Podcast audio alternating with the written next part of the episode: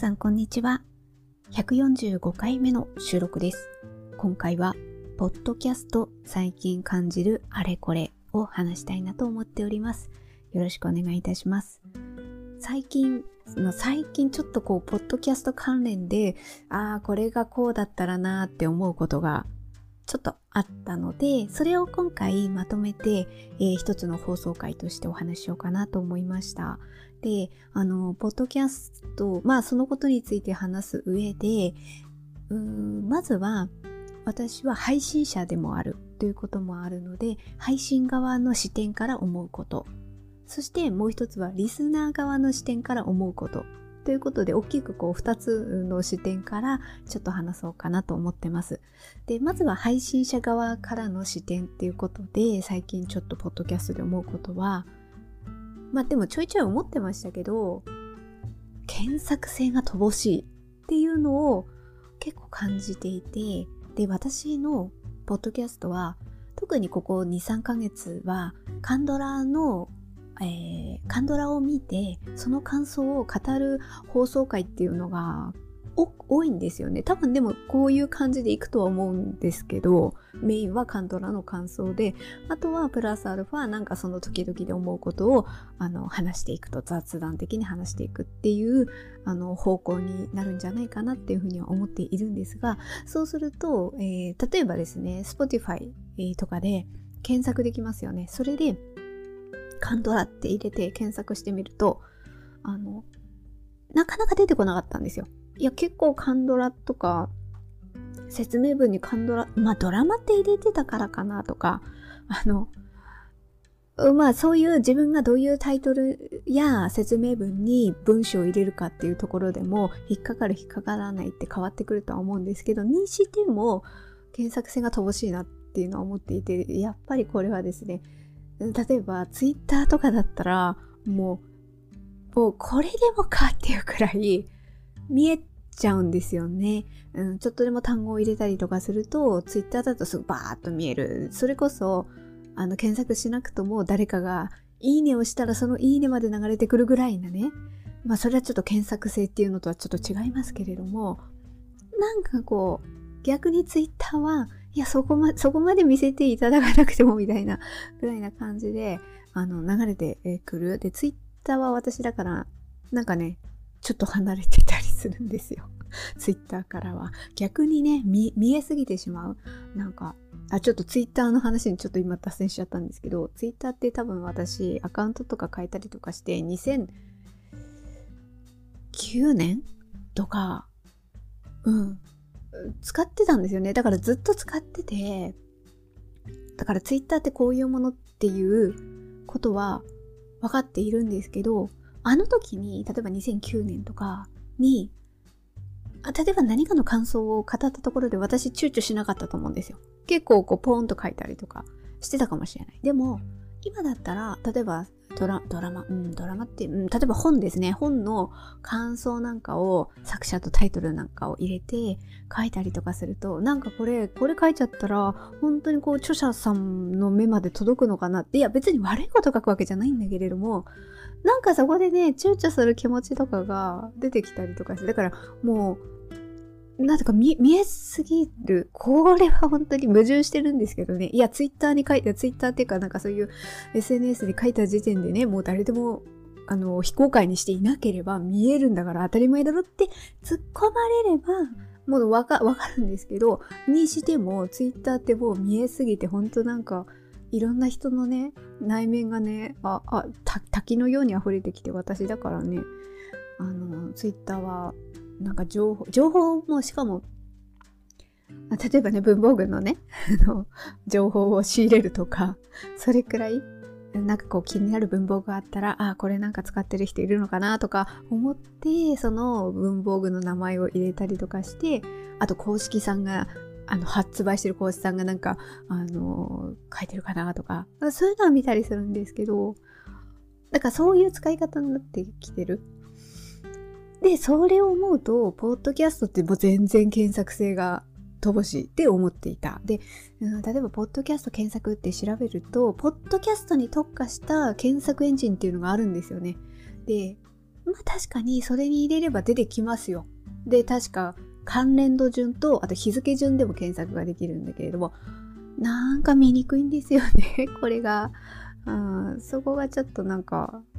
だから、あ、じゃあこれで調べようっていうあんまりモチベーションが高まらないっていうところと、あと Google でも、ポッドキャスト、プラスアルファ何か単語入れると、ポッドキャストの番組も引っかかってはくるんですけど、多分それ仕様変わったと思うんですけど、だからって、出てこない出てくるのもあれば出てこないっていうか、なんかやっぱ乏しさを感じていて、で、なんかそういう中でたまたま最近、えっ、ー、とね、ポッドキャストの、えー、音マーケさんのポッドキャストを私、たまに、たまにというかちょいちょいとか聞かせていただいたりとかするんですけど、音マーケさんってなんか、そのポッドキャスト関連の話とかされてるんですよね。えー、っと、あ、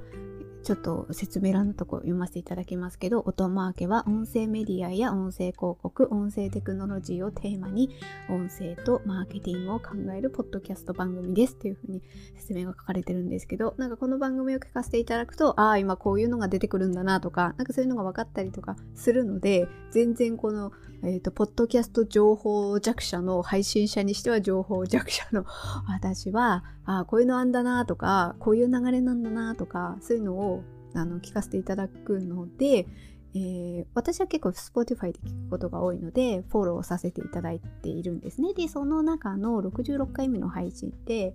あの、ポッドキャストペディアの仕組みと機能解説っていうタイトルで、あの、配信されていて、それを聞いたときに、うんと、ポッドキャストペディアっていう、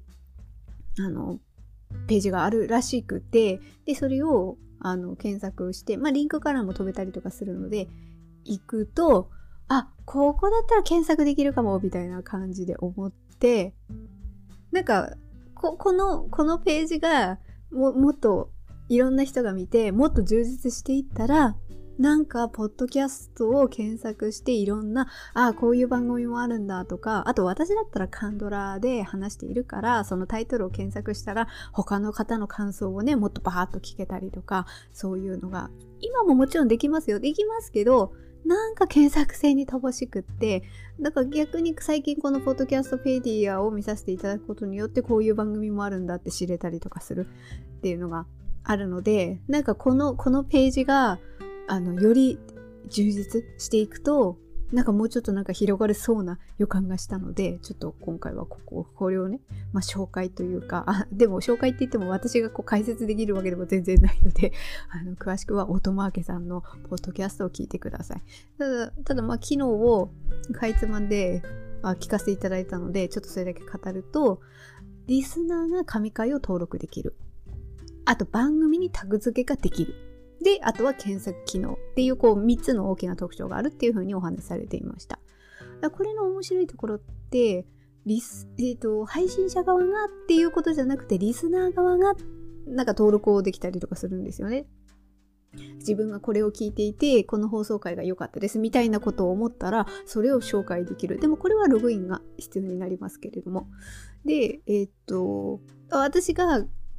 ね、これから充実、ね、もっとしていったらいいなっていうのはやっぱり検索機能のところによりますね。で、あのこれを見たことによって、まあ、より私もね、あの、配信者側視点として、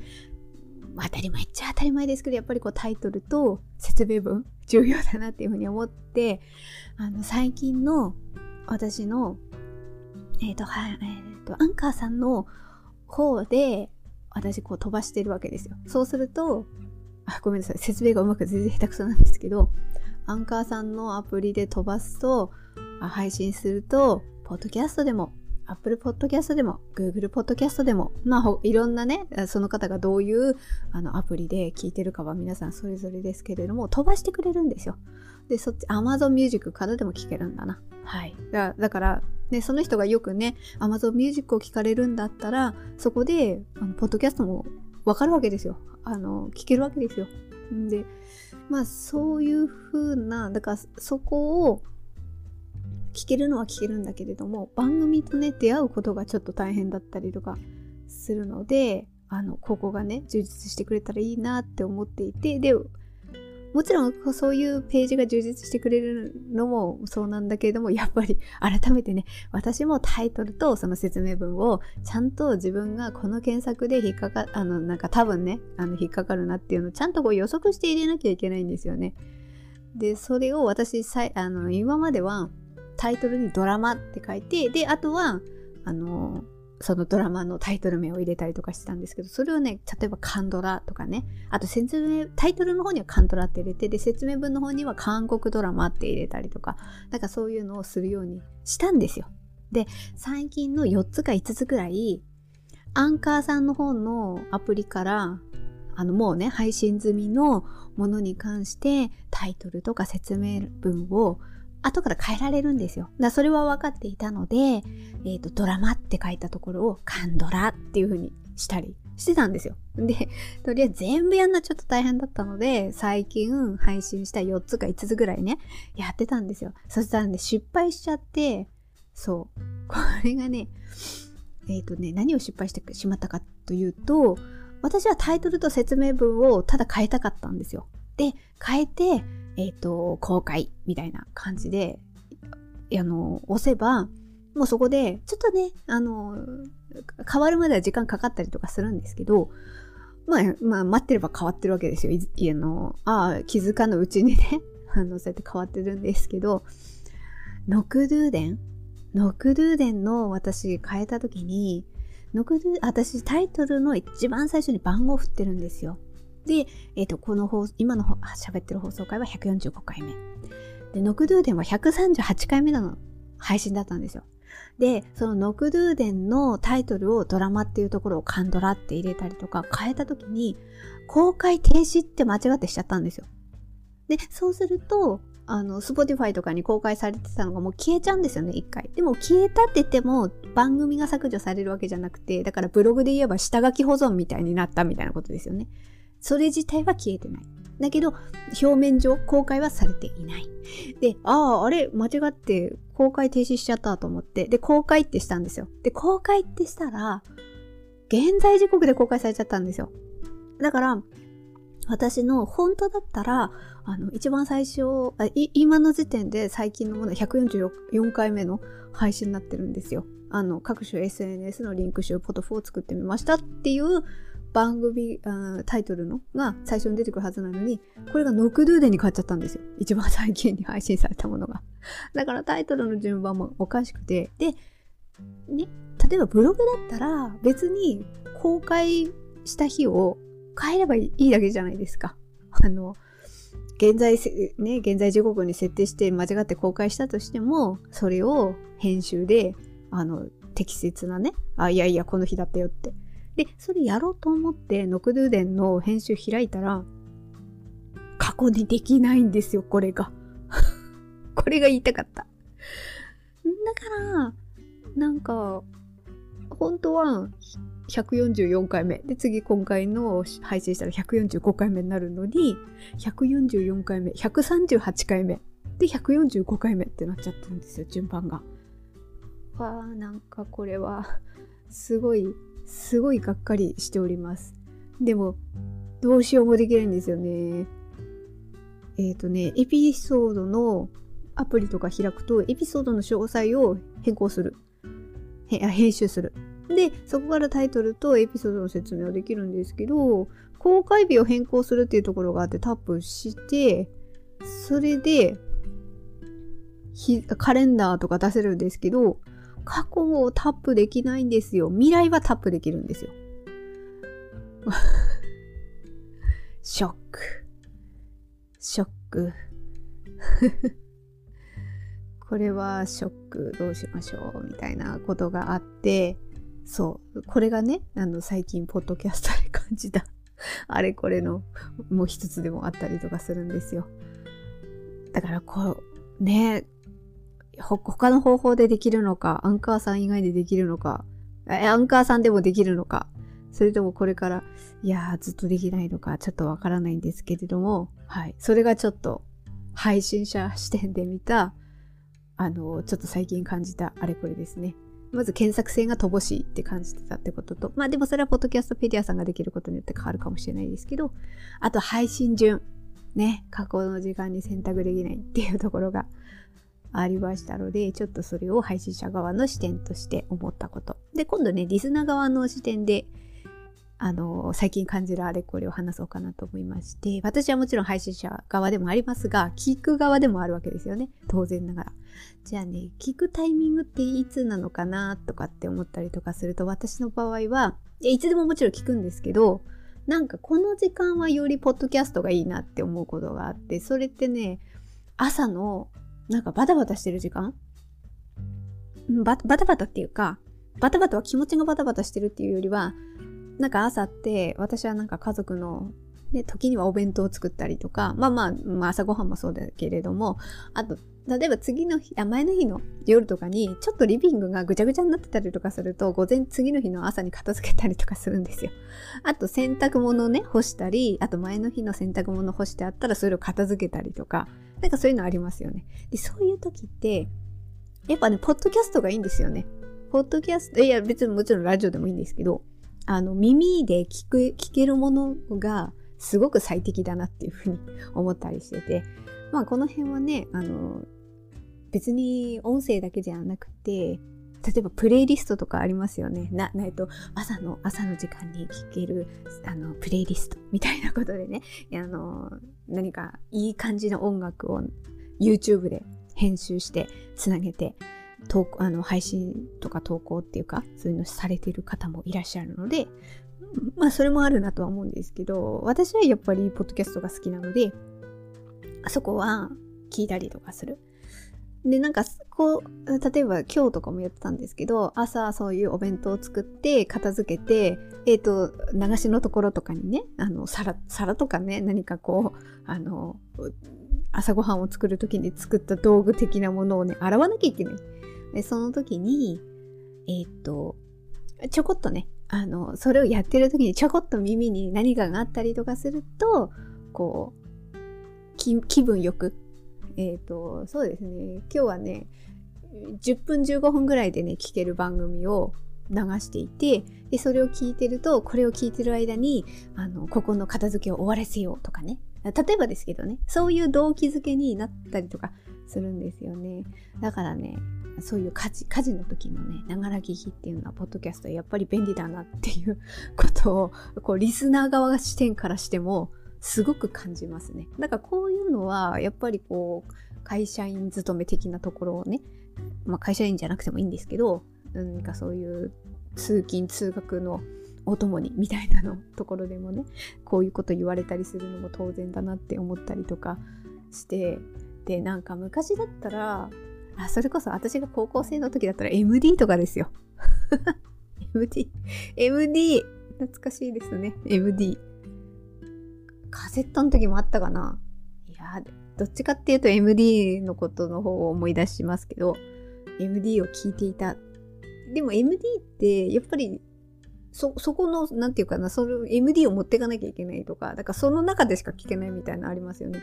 それを思うと今って、スマホは誰でも持ってるわけだから、そう、もう、もうそういう時代になってますから、それでワイヤレスイヤホンが、もちろんピンからキリまでありますけれども、そこそこのね、あ、3コインズだってね、あの、1600いくらとか、1000円台だったと思うんですけど、そういうところで買えたりもしますしね。あの、ワイヤレスのものね。だこれ、これがすごいなと思って。だから、スマホでワイヤレスで聞けちゃうっていうのがあるから、そういうのもあるから、別にこう、家事か、私は家事でね、ながら聞きなんて言いましたけれども、そういう移動中の時とかもね、聞けちゃったりとかしますからね。そういうのは、あの、便利、便利な時代になってるからこそ、やっぱりこう、ポッドキャスト、ラジオ人口っていうのがね、なんとなく、それあ、でももちろん YouTube とかの方がね、よっぽどよっぽどだとは思うんですけど、そういう合間に聞くのは、全然、ポッドキャストいいよなっていうふうには、やっぱり改めて思っていたりとかします。で、私がな、どういう番組を聞くか、あの、聞きやすいポッドキャスト番組的なところって、これはもちろん好みなんですけど、なんかね、落ち着いたトーンの語りの 番組がなんかいいな。なんか、一人で話してても、まあ誰かと話しててもいいんですけれども、できれば落ち着いたトーンで、で、そこにリスナーがいるんだよっていうことを、ちゃんと配信者も分かった上で話してるなっていう感じも伝わるみたいなね。でもこれってね、自分が目指していっていう思いもあるのかなとは感じたりしますけれども、そういう番組が私、私の好みっていうか、なんかこういろんな番組とかをタップして、こうパッとね、耳、耳にこう聞こえてきた時の雰囲気とか、声のトーンとか、そういうのを考えた時に、どっちかっていうと私は落ち着いたトーンの番組の方が好きだな、みたいな感じを思ったりする。で、もう一つは聞きやすいポッドキャストっていうことで、これは結構私、私の中では結構大事なんですよね。ジェンダーバイアスをできるだけ感じない番組。これが。だここでジェンダーバイアスを逆に感じてしまったら、どれだけ私、その番組の内容が興味あるものだったとしても、ちょっと聞けないって思っちゃったりします。ここれはね、結構私の中で大きいんですよね。で、具体的な例を挙げると、そのじゃあ、ジェンダーバイアスを感じる番組ってどういうことってことをね、言っていくと、本当に、まあ、こここでこっそり言いますけど、本当ダメなのが、男性が女性に教えるっていう役割が固定化されてる番組はもう、もうダメ。あの、車で、別にそうやってポッドキャストに限らず、ラジオとかでも、そういう役割が固定化されてる番組あって、あったりとかして、で、車運転してるとラジオだから流れてきたりとかして、で、声のトーンで、まあね、ああ、これメインが男性 MC でアシスタントが女性なんだろうなっ。で、別にでもそれはそれでいいとは思うんだけど、もうね、教えてあげてる体のね、もうトーンの番会話になってるのを聞いてると本当に辛くて、私、あ、もう嫌だ、もう嫌だ、みたいなことになったりするんですよね。で、それって、男の人がね、生きってるとかそういうことでも、いや、生きてたらもっと嫌ですよ。嫌ですけど、そうあのそうじゃなくてすごく優しそうな声のトーンだったとしても実際あるんですよ。あのポッドキャストの番組でもある番組で。あ非常にこうなんだろうな私の知らないことを教えてくれるようなタイプの番組があってで男性と女性が2人で会話してる番組で特に男性が別にね何か強い口調だったりとか全然しないんですよどっちかって言えば柔らかいぐらいの感じなんですよなんだからね別にうんなんですけどなんですけど女性側もそこに乗っかっちゃってるっていうか乗っかっているって思ってないんだけれどもずっとその感じなんですよ。えー、そうなんですね、みたいな。私そこはちょっと詳しくないんで、みたいな、なんかどっかへりくだるんですよね。それで、二人でいい感じで会話はしてるんだけれども、なんか女性の方がへりくだって男性を立ててるみたいな感じに自然になってるんですよね、立場的に。で、女性がこう男性の話を聞いて驚く。え、ああ、今そうなんですね、みたいな。そう、それがず、ずっとなんですよ。だから、なんか違う、あの、内容の違う領域の話だった時に、立場が逆転するんだったらまだいいですよ。いや、僕こういうとこちょっとわからないんで、なんとかさんの方が詳しいと思うんでっていうか、それ、それだとちょっと言い過ぎかもしれないけども、あの、そういう感じの、逆逆にね、あの、こっちの違う領域のことだったら、そっちの女性の方の方が詳しくて、で、ちょっと説明をするみたいな感じで、そこのバランスが取れてんだったら全然いいんですよ。でもその番組ってずーっとそれなんですよね。その関係性が変わらないんですよ。どの、あの、内容だったとしても、ため息が、ため息が出てしまった。本当なんか喋っててで苦しくなってくるっていうか、もうそれが、もうね、何十年も見てきて見飽きちゃったんだと思います、私。40も過ぎていて。で、それは別にポッドキャストじゃないですけど、例えばいい例はワイドショーとかですよね。ほとんど男性側が司会で、女性のアシスタントがコロコロ変わっていく。で、例えば地方私は地方に住んでいるので、地方局で、例えば朝の番組や、えーと、夕方には、そこ、そこの地方の番組っていうものがあって、それこそ私、いや、ちょっとね、今私が住んでるところで、夕方の番組ってこれみたいなのあるんですよ。で、そのタイトルを調べて、これ何年からやってるんだろうと思ったら、1990年代からやってるんですよ。だから20年以上やってる番組があって、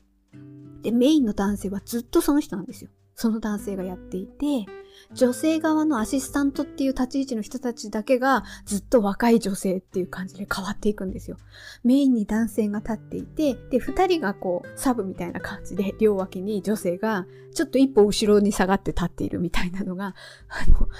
番組の感じっていうかね、そういう、あの、立ち位置なんですよね。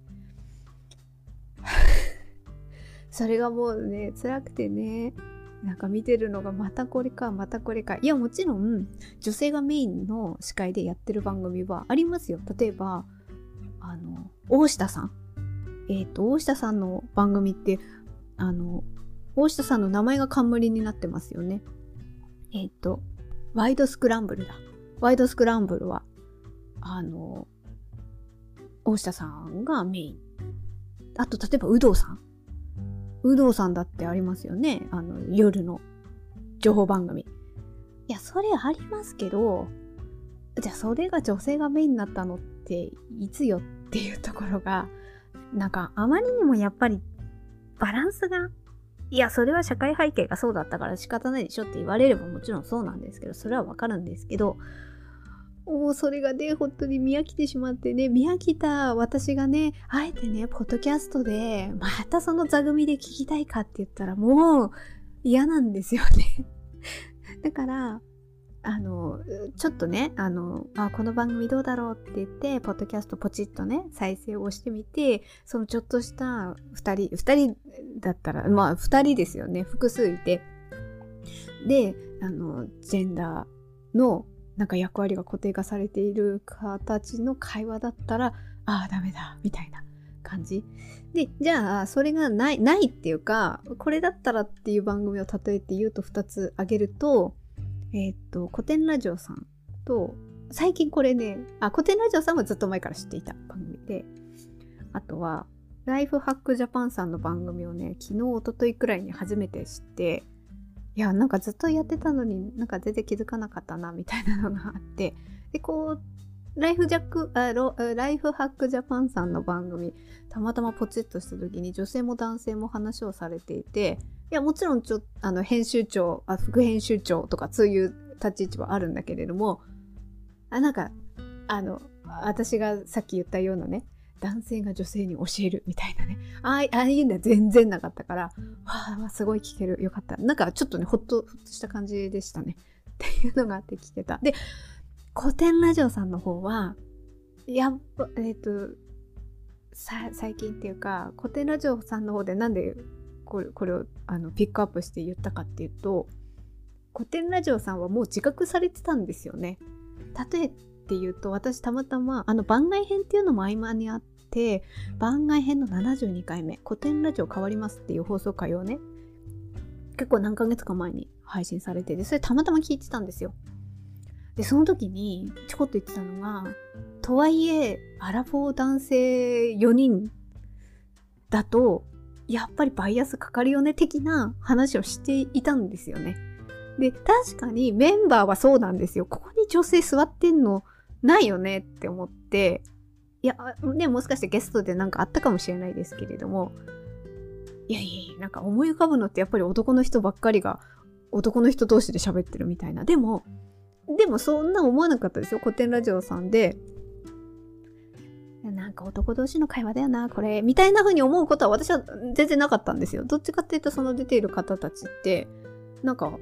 フラットな感じであの話せる人たちなんじゃないかなってこう勝手に私は思っていたのでそこまでは思ってなかった。あの何かあのジェンダーのバランス的なことをねもともと私がすごい感じていたとかはなかったんですけどやっぱり自分たちでいやこれだとダメだよねっていうことをねそこを打ち出して言っていたのが私は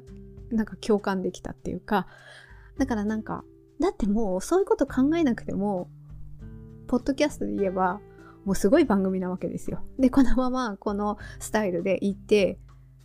みんなついてきますよっていう番組だけれども、だけれども、あやっぱそれではっていうことを自分あの自覚してで何が良かったかでささらにそこも良かったんですけどああそういうのをね気づいていてでね最近番外編77回目でキニマンス塚本二木さんが登場されていておおと思って。なんかそこのなんかその話を聞いていて二木さんが登場したからわあすごいって。なんかすごいなんかちょっとかかなり感じるものがありましたね。ああ本当に本当になんかそういうことを考えて動き出して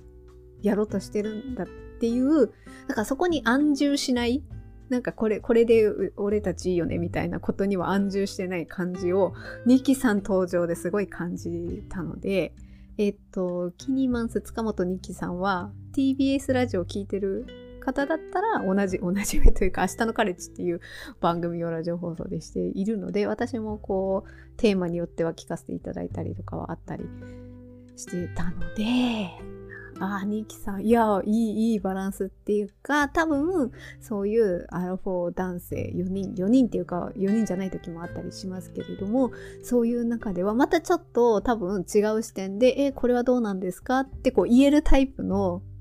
こう対等に言えそうな人だなっていうこともあってでも多分それも期待されて呼ばれてんだろうなって思ったりとかして非常に好感を持った感じはありました。そう。だからずっと古典古典ラジオがもともとねあのジェンダー的にバランス良かったかっていうあでも私は全然何も感じ感じてはなかったんですけどなんかそういうところ自分なんかね思って変えていったっていうところがすごいあすごいな。やっぱりやっぱり違うなっていう ふうに思ったっていうのがありますね。あでもう一つのさっき言ったライフハックジャパンさんの番組の方は、まあ、さっきもちょこっと言ったんですけれども、まあ、そういう編集長副編集長みたいなことはあったりしますけれどもなんかそういうなんかそれぞれにあのこう思いますこう思いますみたいなことを語られていてそこで男性も女性もいてで落ち着いたトーンででああとね10分15分以内10分から15分の間ぐらいな番組だからあの私が最初に言ったあのリスナー側の視点で聞くタイミングとして私は朝の時間だったりそういう家事のながら聞きをする時がなんか聞き聞きたいなみたいな時にライフハックジャパンさんの番組はちょうどいい。なんかここのキッチンを片付けてる間にこの一つのテーマのこれを聞こうみたいなことを思った時になんかこれを聞く間までにここをなんかちょっと片付けちゃおうみたいなことを思ったりする時にああこの番組ちょうどいいじゃんでライフハックを聞けるしなであとその説明欄のとこのリンクをタップすればそのあの大元の記事に飛べたりとかするので、ああ、それいいな、なんていうふうに思って、ちょっとここれは本当最近なんですよね。古典ラジオさんはずっと前から知ってましたけど、ライフハックジャパンさんは番組としてはあったんですけど、ちょっと気づいたのが最近だったので、あの、私なりにちょっと聞きやすいし、これからも聞きたいな、みたいな風に思ったので、ちょっと紹介させていただきました。はい。ということで、今回はえっ、ー、と、ポッドキャスト最近感じるあれこれということで、配信側、配信者側視点で思うことと、リスナー側の視点で思うことをお話しさせていただきました。